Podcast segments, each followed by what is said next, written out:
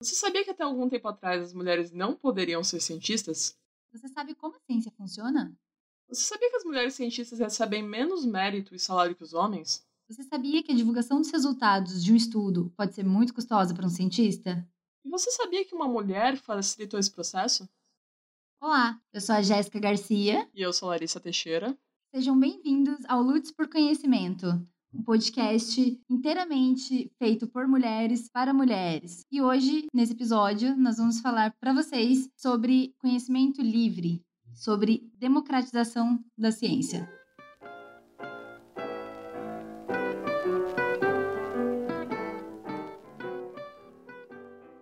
Bom, a gente sabe que desde os anos 60 as mulheres é, começaram a se mostrar mais presentes nas ciências, em todas as suas áreas. Só que a gente também sabe que desde essa época elas sempre foram proibidas, deixadas de lado e totalmente descredibilizadas por qualquer trabalho que elas fizessem, que fosse parecido, qualquer coisa que fosse perto de ciência, as mulheres simplesmente não levavam nenhum crédito por isso.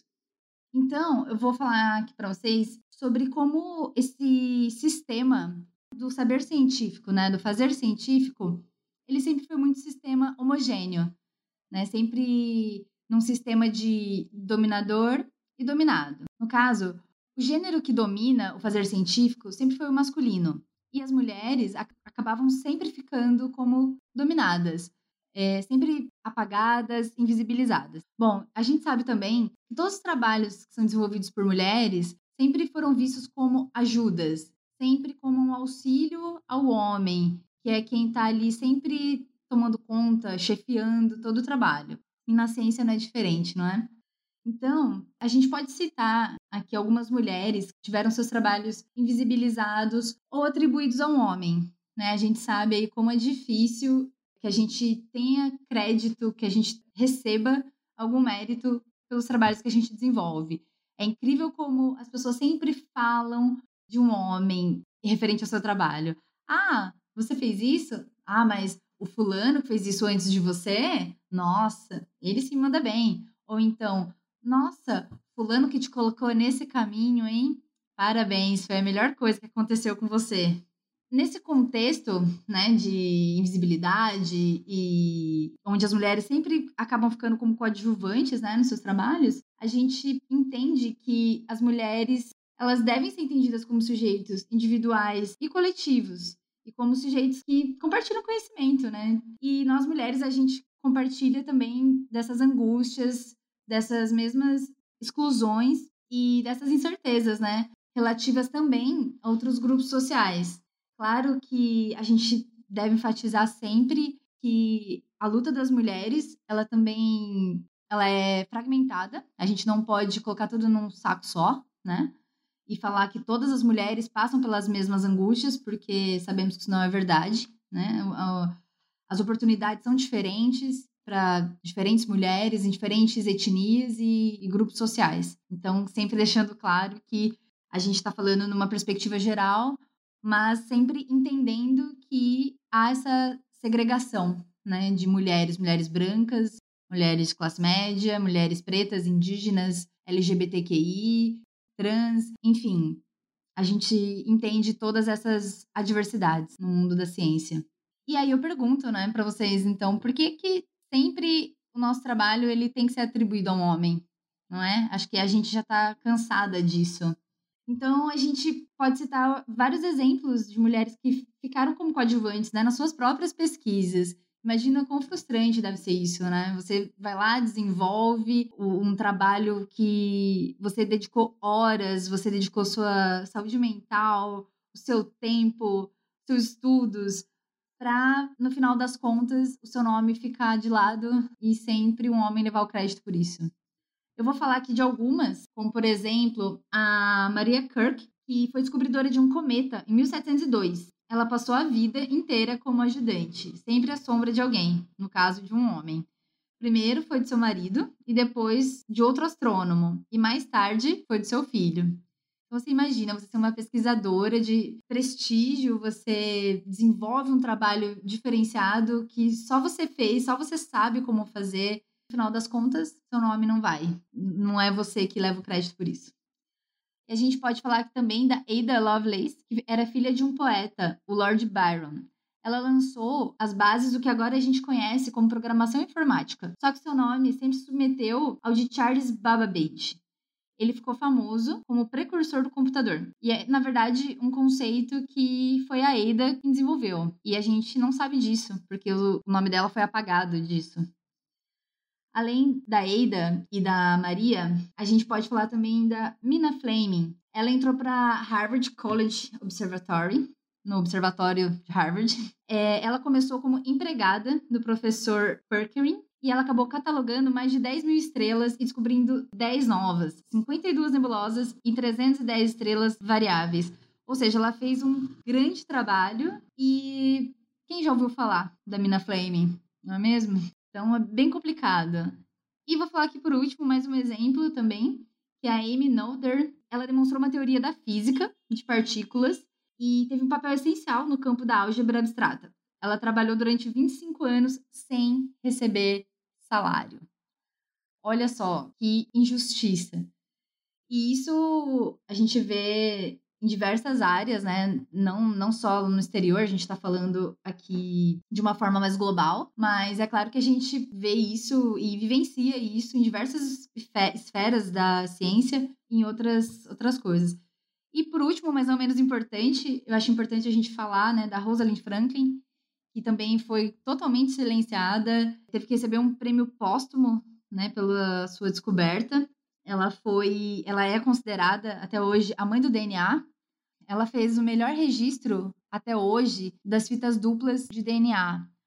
Foi ela quem teve esse start da, da pesquisa na biologia molecular. E, posteriormente, dois outros pesquisadores é, que pegaram sem sua permissão né, essa fotografia, eles trabalharam em cima dela e desenvolveram um outro conceito, né, que a teoria aceita até hoje, só que o nome dela foi apagado, né? Ela não acabou não recebendo esse prêmio Nobel, porque não se, não se recebem prêmios póstumos, né, Nobel. A gente tem aí vários exemplos, né, de, de mulheres que foram deixadas de lado. Eu queria falar de alguns também. Esses exemplos que você citou é, foram de mulheres que já eram permitidas de entrar em laboratórios. Então, na zoologia, por exemplo, tem vários casos de mulheres em que elas não poderiam entrar nas academias de ciências e os nomes delas ficaram atribuídos aos maridos. Ou, quando elas não tinham marido, eram atribuídos a ninguém, a quem, seja lá quem for, que pegasse o estudo dela e resolvesse publicar. Um desses casos, eu gosto muito de comentar, é o da Mary Annings. Ela era uma paleontóloga, não por formação, porque ela não pôde ter formação.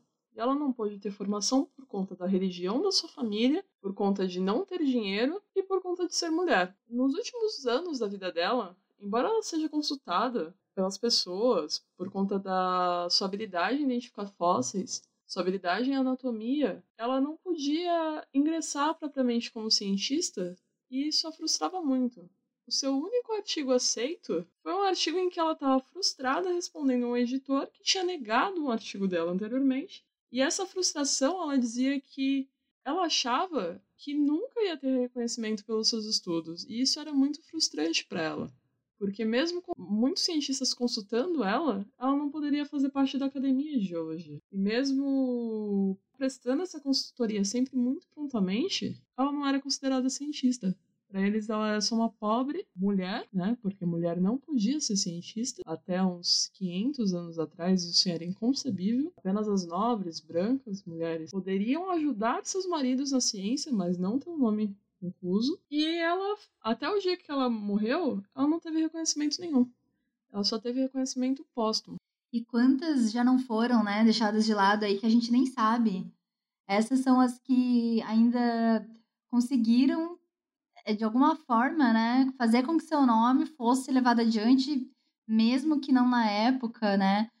E a gente tem esse privilégio de saber da existência dessas mulheres, né?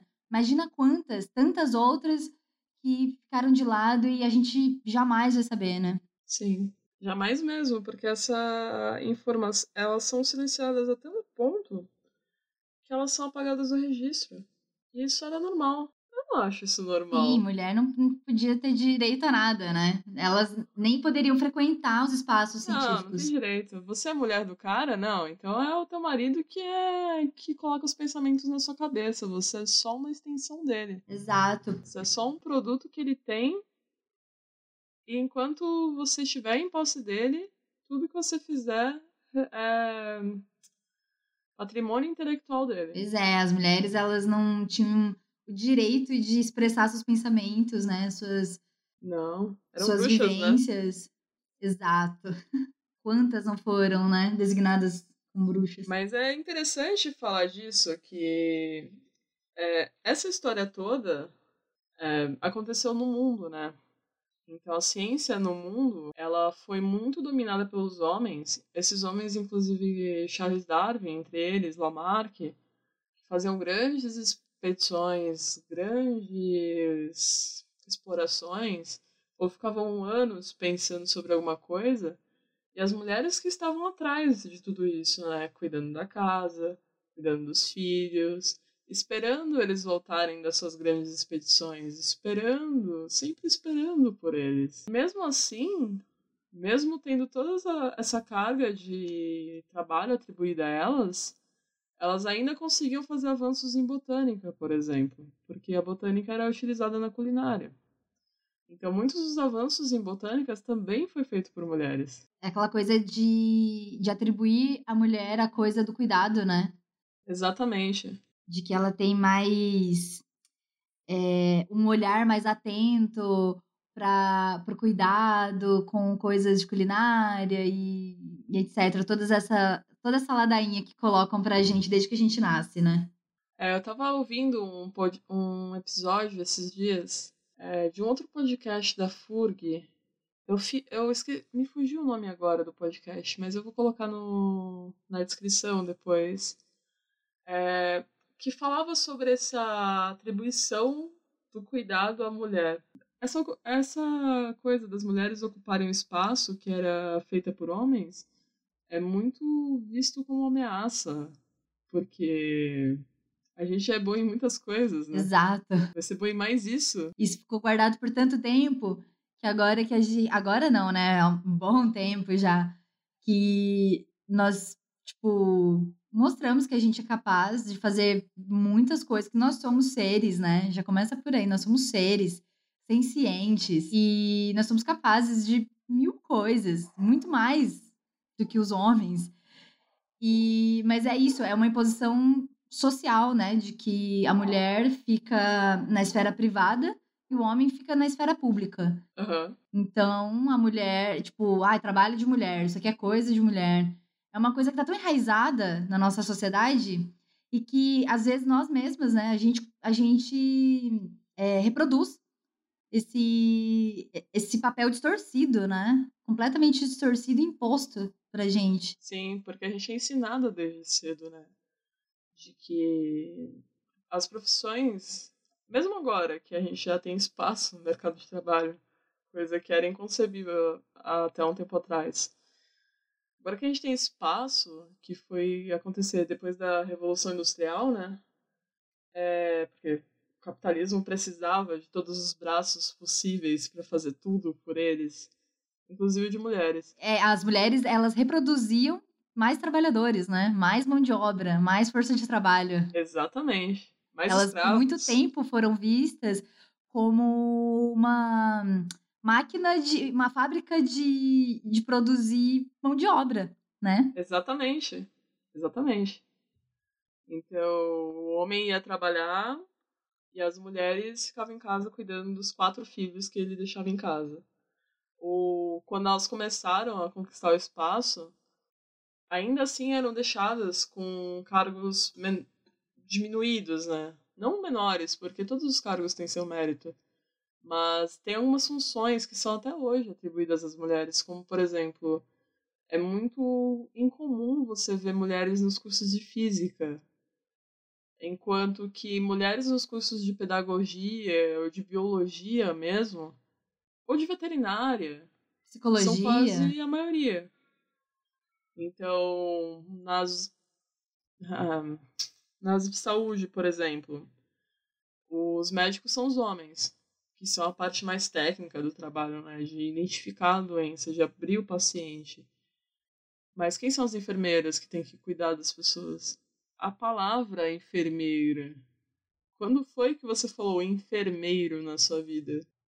Inclusive, sobre essa parte da, de medicina, do papel do homem na medicina, é, vou indicar aqui uma leitura, eu acho que, se não essencial, obrigatória para todas as mulheres, que é um livro bem conhecido, imagino que muitas mulheres já leram, mas eu vou indicar aqui, que é o Caliban e a Bruxa, da Silvia Federici. Ele fala sobre mulheres, corpo e acumulação primitiva. E tem uma parte nesse livro que ele explica, ela explica como começou essa inserção do homem na medicina, que antes era tomada por mulheres. As mulheres eram as curandeiras, as mulheres que eram parteiras. Então, as mulheres que sempre tiveram esse espaço antes da, da transição para o capitalismo, né? Então, a, a, a, então, com a transição do capitalismo, os homens eles foram tomando esse espaço que, na verdade, sempre foi dominado pelas mulheres. Então, eles tiraram simplesmente as parteiras, as curandeiras, todas as, as cuidadoras, né, que já tinham desenvolvido trabalhos e até pesquisas, né, não científicas na área de saúde, e os homens simplesmente tomaram esse lugar, que já era das mulheres, e colocaram elas na função de ajudante. Ou seja, que atualmente nós chamamos de enfermeiras, ou de técnicas, ou de auxiliares. Então, para você ver como que o, o, patriarcado ele toma conta, né? Ele, ele tomou mesmo a, a posição que as mulheres já ocupavam há, há muito tempo. Então, cabe muito a nós que isso mude, que isso, na verdade, volte, porque esse espaço sempre foi nosso. Né? O patriarcado mudou isso. Eu acho interessante. Eu estava lendo um livro que eu já tinha até comentado com você algumas vezes, do Out of the Shadows, que ele trata da luta da mulher sul-americana pelos seus próprios direitos e contra o fascismo e a ditadura aqui na América do Sul. Ele não fala sobre o Brasil, mas ele fala sobre a Argentina, fala sobre o Chile, fala sobre a Bolívia e, se eu não me engano, o Uruguai. E ele fala, ele faz a, o histórico de luta das mulheres aqui, como elas tomaram a linha de frente da luta, pra, porque essa luta dizia ameaçava a família delas, né? Elas estavam cansadas de perder os filhos, elas estavam cansadas de perder os membros do, da família. Então elas tomaram a frente. E quando as coisas começaram a pacificar, os homens tomaram esse lugar delas. Então, quando a luta começou a ficar menos agressiva, os homens chegaram e falaram: Ah, tá, tá, tá, vocês estão aí brava, mas voltou a democracia aqui, então tá tudo bem, tá bom? Vai cada um pra sua casa, boa noite, muito obrigado. Aliás, nem obrigado disseram, né? E agora a gente tem essa política dominada por homens novamente na América do Sul. Sim, você comentou sobre eles falando, né? Ah, vocês aí tão bravas e agora deixa que a gente toma conta isso remete à histeria, né? Que sempre foi jogada para as mulheres, né? Sim. Freud, inclusive, né? É o precursor disso tudo. Sim.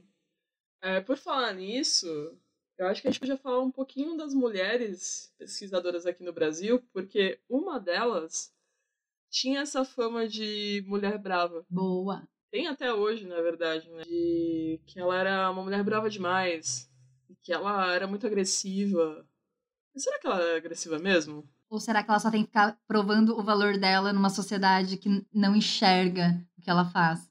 Então, vamos pensar aqui.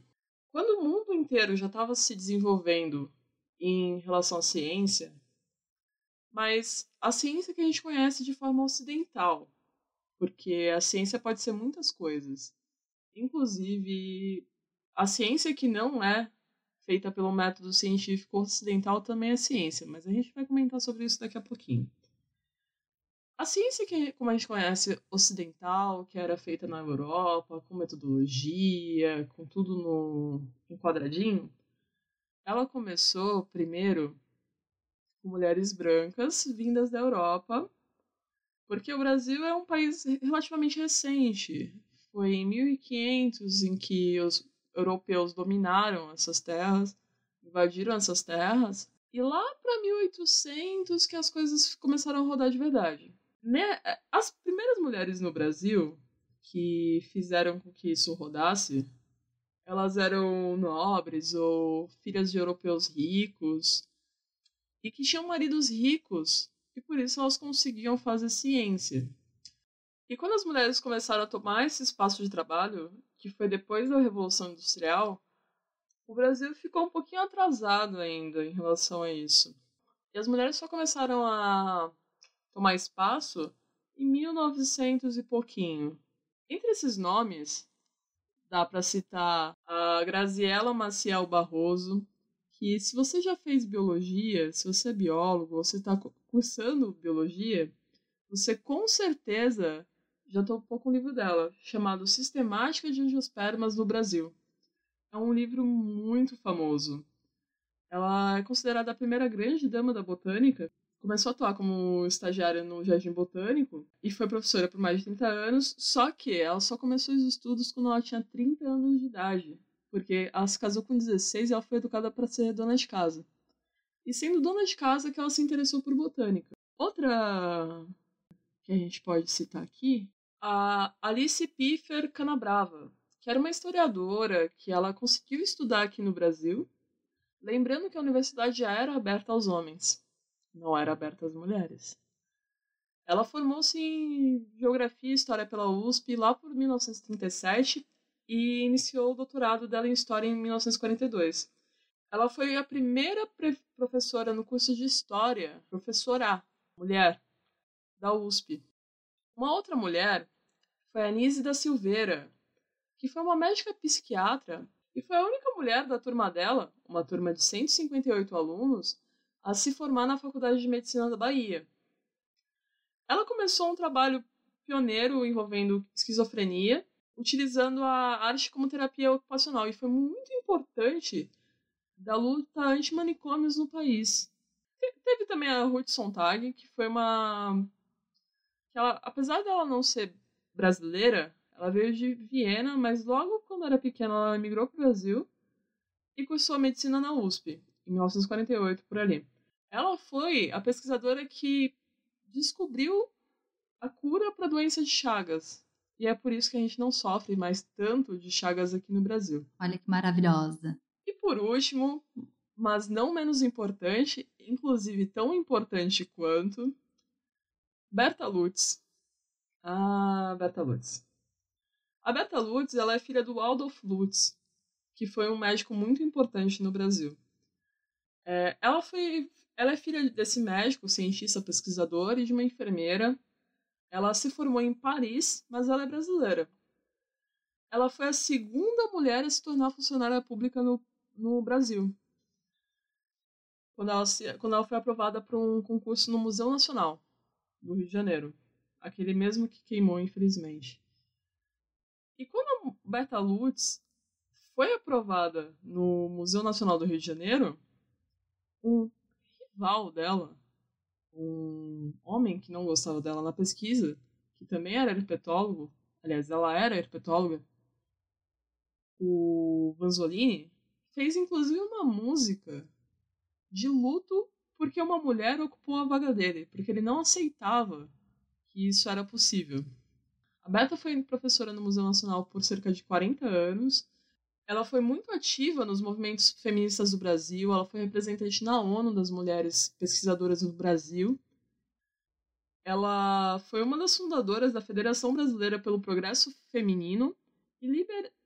e liderou a campanha pelo voto das mulheres no país, que foi conquistada lá por 32. Ela também assumiu o mandato de deputada federal e até o último dia da vida dela, ela lutava para que a ciência fosse acessível, disponível para mulheres e que as mulheres conseguissem ocupar esse espaço que para ela foi tão custoso, tanto em quesitos de publicação, porque a área da taxonomia ainda até hoje ainda é uma área muito machista.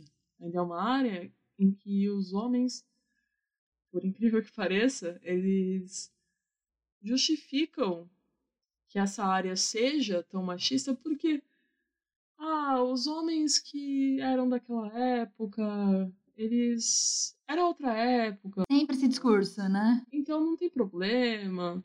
E muitos comportamentos que aconteceram, muitas silencia... silenciamentos que aconteceram e acontecem até hoje, vem por conta dessa pseudo-tradição que eles têm nessa área.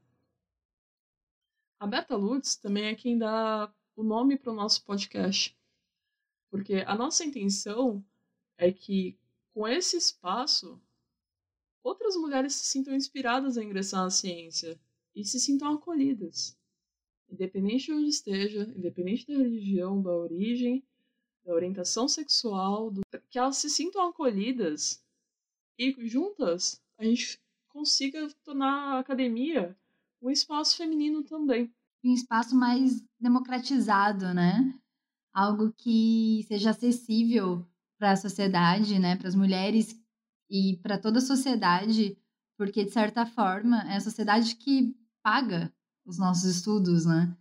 As nossas pesquisas, o dinheiro que paga as nossas pesquisas é dinheiro público. Então, por que, que essa ciência não chega até essas pessoas? Bom, e aí, nesse espectro de ciência e de ocupar espaços, a gente pode falar também sobre os ganhos né, dentro da academia. Será que as mulheres recebem o mesmo que os homens? Os mesmos trabalhos desenvolvidos? Pelas mesmas ocupações e funções dentro do ambiente acadêmico? Aparentemente não. Bom, eu tenho essa resposta para vocês. Não, não ganham. E isso é comprovado por várias pesquisas e experimentos que já foram feitos para comprovar essa disparidade né, salarial entre homens e mulheres. Foi feito um experimento em 2017 com dois currículos falsos, né? Entre um tinha o nome de Jennifer e outro tinha o nome de John. E aí eles colocaram exatamente as mesmas competências. Então, a mesma formação, tudo, os mesmos estudos, exatamente iguais, mesma experiência. A única coisa que diferenciava os dois currículos era o nome. E aí foi comprovado que, mesmo avaliando as mesmas competências e os mesmos estudos e tudo que eles tinham em comum, a possibilidade de serem contratados era gritante diferente. A Jennifer, né, que na verdade não existe, é, foi apontado que ela tinha 17% menos competências que o John. E, que mais? Ela deveria ganhar 12% a menos salário do que ele. Então, vejam, isso é um experimento, né? Essa, esses currículos não existem, de fato, mas isso é um experimento que demonstra como que o simples fato de ter o nome de um homem no currículo ou que seja num artigo para publicação, como isso faz diferença na hora de isso ser aceito ou não, né? E em grande parte essa a causa dessa disparidade toda se deve principalmente à maior presença de homens, né, ocupando os campos e os espaços que pagam os maiores salários. Por exemplo, nas, nas áreas de matemática, ciência da computação, onde a proporção de homens chega até 75%, é, os doutores nessas áreas costumam ganhar 113 mil dólares por ano, enquanto as doutoras recebem 99 mil por ano. Essas áreas que são mais valorizadas, elas são mais ocupadas por homens, majoritariamente. E as, as áreas que são menos valorizadas, como ciências sociais, elas também mostram desigualdade nos salários, onde as mulheres por mais que sejam predominantes, ainda assim ganham menos. Ou seja, não é só uma questão de ocupação de espaços, porque os homens ocupam menos espaços, eles são minoria nessas áreas mais sociais, e ainda assim, pelo simples fato de serem homens, eles ganham mais. Eles ganham em torno de 4 mil, 6 mil é, dólares de diferença ao ano em relação às mulheres. Claro que tem algumas exceções. Isso equivalente é quase 21.500 reais. É uma grande diferença. É muita coisa. Então, não basta só estar ocupando esses lugares. A gente tem que brigar por direitos salariais, por direitos de dignidade, para a gente ter um mínimo de dignidade na vida acadêmica, para que o nosso trabalho seja reconhecido. É muito complicado, gente, muito triste, muito frustrante toda essa realidade. Mas é claro que a gente continua na luta, não é mesmo? Para que essas coisas mudem, para que um dia a gente chegue lá, que haja equidade nos salários e nos, no reconhecimento. Essa é uma lacuna muito grande ainda na ciência e a gente precisa mudar esse cenário o mais rápido possível. E essa lacuna, ela entra em evidência quando você fala de custos de publicação, por exemplo. Porque, caso você não esteja familiarizada, o método científico, ele consiste mais ou menos assim. Você escreve um projeto, esse projeto tem uma introdução, tem um plano de como você vai fazer, com o que você vai fazer, que materiais você vai usar, quanto dinheiro você vai usar e o que você espera obter com esse projeto. Isso exige estudo, isso exige técnica, muitas vezes você precisa. Muitas vezes não. Você precisa de um orientador, é, você precisa de um orientador, você precisa de uma pessoa para te guiar nesse caminho. Então, muitas vezes você vai pedir por financiamento, é, porque você não tem dinheiro suficiente para custear o seu estudo. Mas uma vez que você consiga realizar seu estudo, você tem que publicar e divulgar ele para que outros cientistas também possam ver seu estudo. Isso também é uma fonte de desigualdade, não apenas com mulheres, mas especialmente com países pobres, porque é um sistema completamente capitalista, mas que entra na conta o fato de você ser mulher, ou você não ter recursos, ou você não ser rica, quando você vai tentar publicar. Por quê? Existem dois métodos basicamente de publicação. E um deles é o Open Access, em que seu estudo vai ficar disponível para toda e qualquer pessoa que queira ler. O outro método é o que o seu estudo fica atrás de uma paywall, ou seja, fica atrás de. Você precisa pagar para acessar o seu estudo, mesmo que seja você mesmo. Essa quantia varia de 9 dólares para você só ler, até uns 50 dólares para você baixar o PDF em revistas de biodiversidade. Só que quando você escolhe Open Access, você vai pagar mais, porque você paga para publicar. Não, você não paga só para ler, você paga para publicar também. Quando você publica com uma paywall, você paga um valor que está em torno de 200 dólares, uma média, vamos dizer, uns 400 ou 500. Com Open Access, em que você está deixando livre para qualquer pessoa ver, eu já vi mais de mil dólares. Aliás, 1.400 euros canadenses. Se eu for fazer a conta aqui, 1.400. 1.400 euros hoje equivalem a 8.500 reais para publicar um estudo. Apenas um estudo. É grana, hein? Quando você está na academia, existem algumas métricas que pedem que você faça vários, que você seja produtivo, que você publique nas melhores revistas. Mas a publicação nas melhores revistas é muito mais cara, porque elas só aceitam os melhores estudos. E elas são as que lucram mais.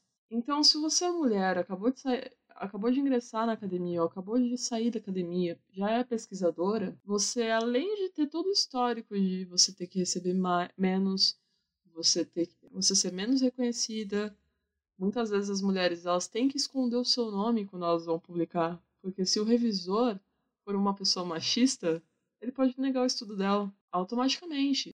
Automaticamente, né? Já vê o nome da mulher ali? Já vi casos em que, por ela ter alguém associado que o revisor não gosta, o estudo é, é negado. Mesmo tendo o revisor que assinar um termo dizendo que não tem nenhum conflito de interesse, porque a pessoa ela é tão ela acha que isso é tão certo, que isso é tão correto, esse comportamento dela, de duvidar da capacidade de uma mulher, isso é tão enraizado nela que ela não vê isso como um conflito de interesse. Ela não vê isso como uma coisa que é completamente enviesada e que se fosse um colega homem, ele deixaria passar. Essa coisa de não ver as mulheres como pesquisadoras, isso se dá até no mesmo nosso dia a dia, porque a gente às vezes lê um estudo e quando vai contar desse estudo para alguém, sem nem ter visto assim o primeiro nome da pessoa que escreveu o estudo, fala: "Esse cara aqui, ele falou nesse estudo, mas espera aí, você conferiu se o estudo é de um cara?" Você assume que a pessoa é um cara. A gente sempre atribui, né? Como se fosse um homem. Como se fosse um homem. Como só homens fizessem ciência. Voltando aqui dos custos, para você fazer um estudo, ou para você estudar, você quer tentar escrever a introdução do seu projeto, você está procurando por referências. Só que as referências elas estão todas bloqueadas por um site, caso você não seja vinculado a uma universidade ou caso você esteja na sua casa. Eu, um dia aqui tentando estudar casa, porque estamos no meio de uma pandemia, eu tenho que fazer as coisas de casa, é, esqueci de ativar meu VPN. Pelas minhas contas, eu gastaria uns 300 euros só com o que eu li naquele dia. Fazendo isso toda semana, todos os sete dias da semana, porque é minha rotina de trabalho, 2.100 dólares. 2.100 dólares dá 8.100 reais brasileiros. Meu Deus. Isso é muito dinheiro para um dia só. Eu nunca teria como pagar isso. Isso é muito mais do que minha bolsa de pós-graduação. Então, como se espera que um cientista, para fazer, pra fazer ciência, você tem que ter acesso ao conhecimento? Como se espera que um cientista que recebe muito menos do que isso, nem um quarto disso, vá conseguir pagar esse preço só para estudar um dia. Isso é impossível. Não, sem condições.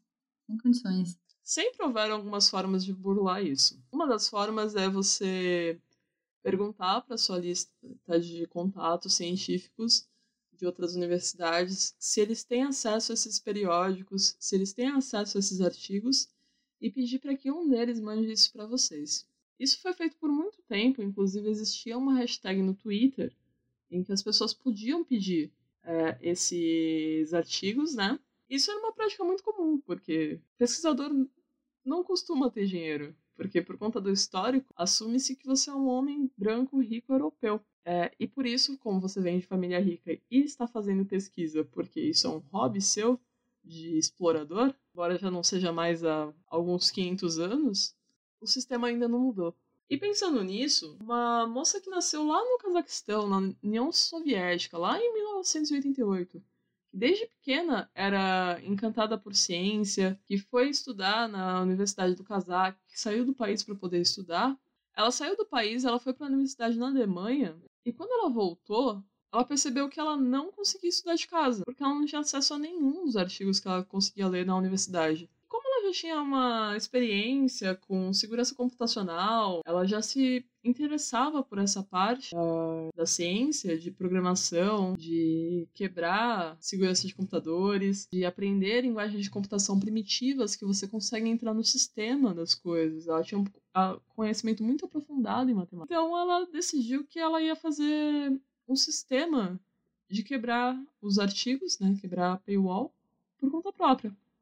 E aí ela criou o Sci-Hub. O nome dessa mulher é Alexandra Elbachia, e ela é responsável por muitas teses, muitos trabalhos científicos que se tem hoje, inclusive os nossos. Valeu, Alexandra! Porque se não fosse ela, nós não teríamos acesso a quase nada. Ou teríamos que esperar mais de uma semana alguém responder um e-mail ou alguém ver nossa mensagem desesperada pedindo por um artigo. E quando ela começou a desbloquear a acessibilidade dos artigos, as coisas começaram a rodar muito mais fácil, porque o site, que foi completamente criado por ela, você só coloca o link do artigo que você achou e ele vai te dar um PDF imediatamente. Você só clica em um botão, você cola o endereço, clica no botão e ele vai desbloquear o artigo para você. Por conta do que ela fez, as grandes empresas de periódicos processaram ela inúmeras vezes. Inúmeras vezes. Continuam processando ela porque isso atrapalha os lucros dessas grandes empresas. Aí, como ela faz tudo sozinha, a única cara tapa que existe para dar é dela própria, que sustenta o site por meio de doações. Ela, inclusive, já foi indicada três vezes ao prêmio Nobel. Só que ela não pôde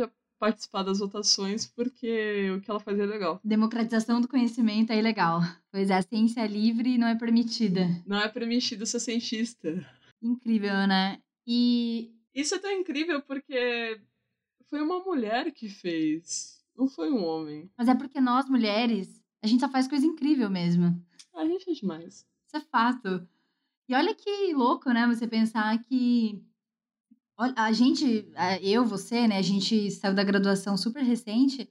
E como era fácil pra gente, né? Já chegar em casa, ah, eu quero ler tal artigo.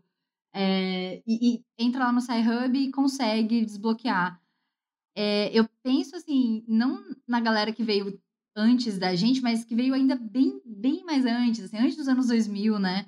Como deveria ser super difícil isso.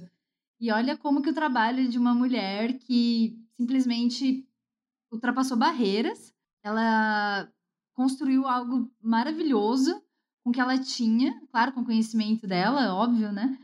Mas olha só que incrível, né? Como ela mudou a vida de tanta gente, de tantas pessoas. Eu não sei como seria a nossa vida científica sem o Sci-Hub. Meu orientador, que é uma pessoa que pegou algumas fases da ciência, é, ele falou para mim que quando ele começou, ele tinha que encomendar a cópia do artigo para a biblioteca mais próxima que ele conseguisse que tinha uma cópia do artigo.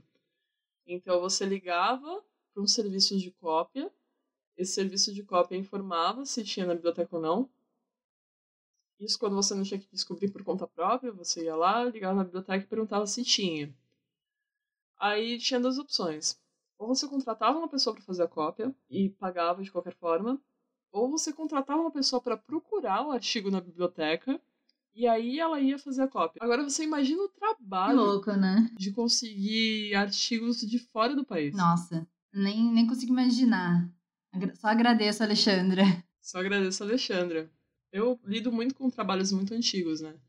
Até hoje ainda é muito difícil. Então... E o interessante disso tudo é que o nome da Alexandra, embora esteja em todas as partes do Sci-Hub, ainda atribuída com um cara. Ah, sempre, né? Nenhuma novidade até então. O trabalho da Alexandra é todo mérito dela. E sempre vai ser, porque quem criou esse legado do Sci-Hub, quem libertou a ciência pra gente foi ela. Parabéns, Alexandra. E só para falar que isso não é muito distante da nossa realidade. E isso acontece até hoje. Como a gente já tinha comentado, que muitas vezes a gente é descreditado, é, muitas vezes uh, os orientadores, eles não aceitam a gente no laboratório só pelo fato de ser mulher, porque mulher engravida, porque mulher não tem algumas habilidades, por exemplo, com estatística, em teoria. Não sei de onde veio essa teoria deles, mas diariamente tem mulheres nos laboratórios em que não recebem bolsas porque homens são prioridade para o laboratório, em reuniões científicas em que elas são silenciadas por homens falam exatamente a mesma coisa que elas acabaram de falar, mas que recebem todo o crédito, sem vergonha nenhuma, na frente de todo mundo. Isso você vê no cotidiano da universidade. Quantas vezes isso já não aconteceu Pô, com, com certeza, em reuniões a gente é interrompida. Né? Quando um homem está falando, ninguém interrompe. Mas quando é a gente que levanta uma questão, ou então até sugere uma solução para o problema, não tem mérito nenhum. É, você é interrompida constantemente. Eu tenho uma vasta experiência nisso, de ser silenciada em reunião por homens, né? Então é bem complicado, assim. Isso acho que toda mulher vive em qualquer área, na verdade, né? Não só no ambiente acadêmico, isso acontece diariamente, frequentemente, em qualquer âmbito de trabalho, imagino, e mas a nossa experiência, né, acadêmica, mostra isso de uma forma assim muito como posso dizer? Isso vem à tona quase sempre, né? Então é uma coisa que a gente vivencia muito e é muito frustrante. Nossa, extremamente frustrante. E a ideia desse espaço é que isso não seja frustrante, que a gente consiga fazer um espaço acolhedor, consiga responder essas microviolências que a gente sofre na academia diariamente. Que a gente consiga um espaço para conversar de ciência de mulheres para mulheres, de pesquisadoras para pesquisadoras. Compartilhar experiências, é, diferentes pontos de vista, diferentes origens, diferentes estados brasileiros, diferentes contextos culturais, sociais, econômicos, e que isso possa enriquecer nosso repertório e fazer com que a gente não se sinta sozinha. É isso aí. E você, mulher, também, que está pensando em entrar na academia, em começar uma carreira, em começar um curso de graduação, que seja, que tem interesse pela ciência ou por fazer ciência, saiba que você não é menos do que ninguém, que todas somos capazes de realizar qualquer trabalho desde que a gente tenha oportunidades. Então, esse espaço é para você também, que ainda não é uma pesquisadora, mas que tem. Então, esse lugar é para você também, que ainda não é uma pesquisadora, mas que tem intenção de se tornar uma, que tem interesse por ciência. A gente quer que esse espaço seja acolhedor para todas as mulheres que amem ciência ou que ainda estão construindo um laço com a ciência ou que simplesmente têm interesse em saber como algumas coisas funcionam por, um ponto de vista menos impositivo, por um ponto de vista mais leve, um ponto de vista por mulheres. Exatamente. Contextualizado e saber que você se você está no começo da carreira, é muito comum a gente sentir que a gente não vai conseguir chegar nos lugares. E a ideia é trazer as experiências e mostrar para você que todo mundo começou de algum lugar. Então, por que não? Exatamente. E a gente vai abordar vários temas ao longo dos episódios sobre os desafios, as angústias e as felicidades de ser mulher na vida acadêmica. Como isso é muito frustrante na maioria das vezes, mas que no final é recompensador. No final, não, né? Ao longo do caminho, essa vida acadêmica tem muitas vantagens. E bota vantagem nisso. Bom, então ficamos por aqui hoje. Vamos deixar a indicação? Sim. Eu vou deixar. A gente vai deixar aqui na descrição, né? Eu acho que os livros que a gente comentou durante o episódio. Eu vou indicar o que eu já tinha falado, que é a Caliban e a Bruxa, da Silvia Federici. É uma concepção é uma visão europeia, né, claro, mas é muito importante para a gente entender onde tudo começou, onde que o patriarcado começou a tomar conta da nossa sociedade, por que que nós somos vistas como somos vistas atualmente, de onde veio tudo isso, como tudo começou. É, esse livro é essencial para que todas as mulheres entendam o início de tudo. Então fica aí a minha dica, Silvia Federici, Calibanha Bruxa. A minha indicação é novamente o Out of the Shadows, que eu vou deixar o link na descrição. Ele não é um livro em português, infelizmente, não consegui encontrar uma versão dele em português, mas ele conta muito da história latino-americana, da luta de mulheres latino-americanas aqui no, no continente a importância que isso teve para ter o que a gente tem hoje, que embora a situação política do país não esteja das melhores em nenhum dos lugares da América do Sul, na verdade, mas a luta das mulheres foi muito importante para que a gente tenha uma democracia agora, para que a gente tenha lugar, mesmo que silenciadas por muitas vezes, mas que a gente tenha para que a gente tenha voz. E que essa voz seja muito mais alta do que a voz que era anteriormente. Que seja uma voz mais alta que a voz do patriarcado. Não chegamos nisso, mas um dia a gente chega lá. Com muita luta, a gente chega. Então eu espero que vocês tenham gostado desse episódio do podcast.